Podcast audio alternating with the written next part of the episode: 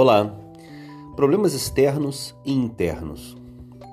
Hoje vai aí uma dica bem curtinha. É, dia desses, um amigo disse que estava tomando uma atitude diferente, dando uma guinada na vida, porque identificou que os problemas que estavam acometendo ele eram muito graves, muito duros e ele não estava suportando. E aí então ele olhou para dentro de si e encontrou problemas internos que, na opinião dele, geraram os externos. Isso é sábio. Se isso está acontecendo na sua vida ou já aconteceu, é muito sábio. Quando os fatores externos mostram os seus problemas internos, porque na verdade é, há quem diga que é, o mundo é como você é, né? A gente vê o mundo como a gente é, porque sempre sai de dentro para fora, sempre, sempre vem um problema de fora que reflete os seus problemas internos ou que foi causado pelos seus problemas internos. Então eu disse a ele muito simplesmente que se os fatores externos estão mostrando os, os fatores internos para ele, está muito legal, muito legal. Mas existem pessoas e muitas que quando identificam problemas externos querem culpar outros fatores externos. Isso é covardia. Isso não é inteligente.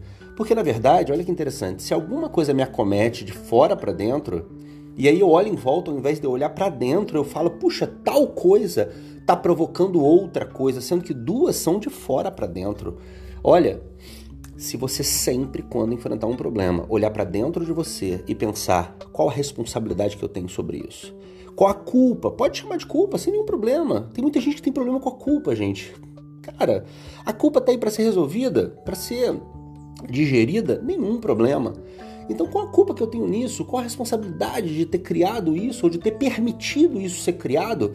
E quando você identifica que o problema de dentro de você pode ser transformado por você, mas o externo não pode, porque muitas vezes é é circunstancial, é momentâneo, é passageiro e você não pode fazer nada a respeito. Um tempo atrás eu gravei um vídeo, um, bastante tempo atrás, lidando com o imponderável. Olha, eu, eu quero muito lembrar sobre esse vídeo aqui, porque mexeu com as pessoas, foi muito importante, inclusive na minha vida.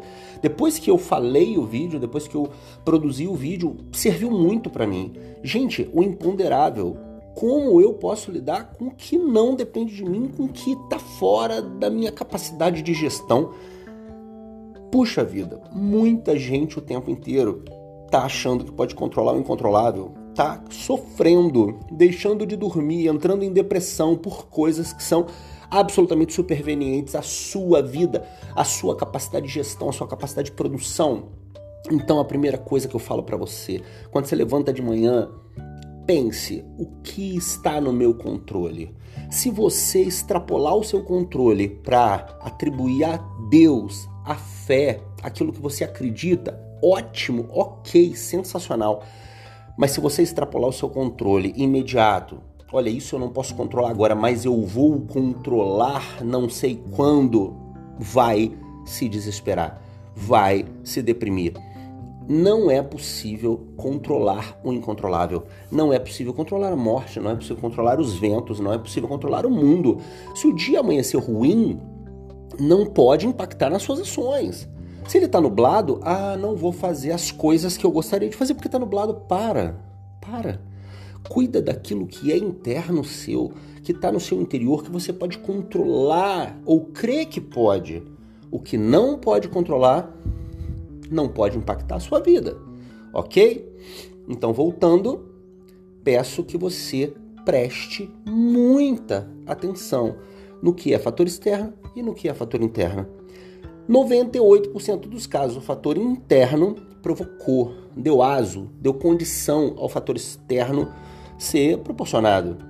Mas nunca ou quase nunca você poderá controlar os fatores externos, mas sim poderá controlar o que você vai fazer em relação aos fatores externos. Ok? Espero ter contribuído. Luciano de Paula aqui, ótimo dia.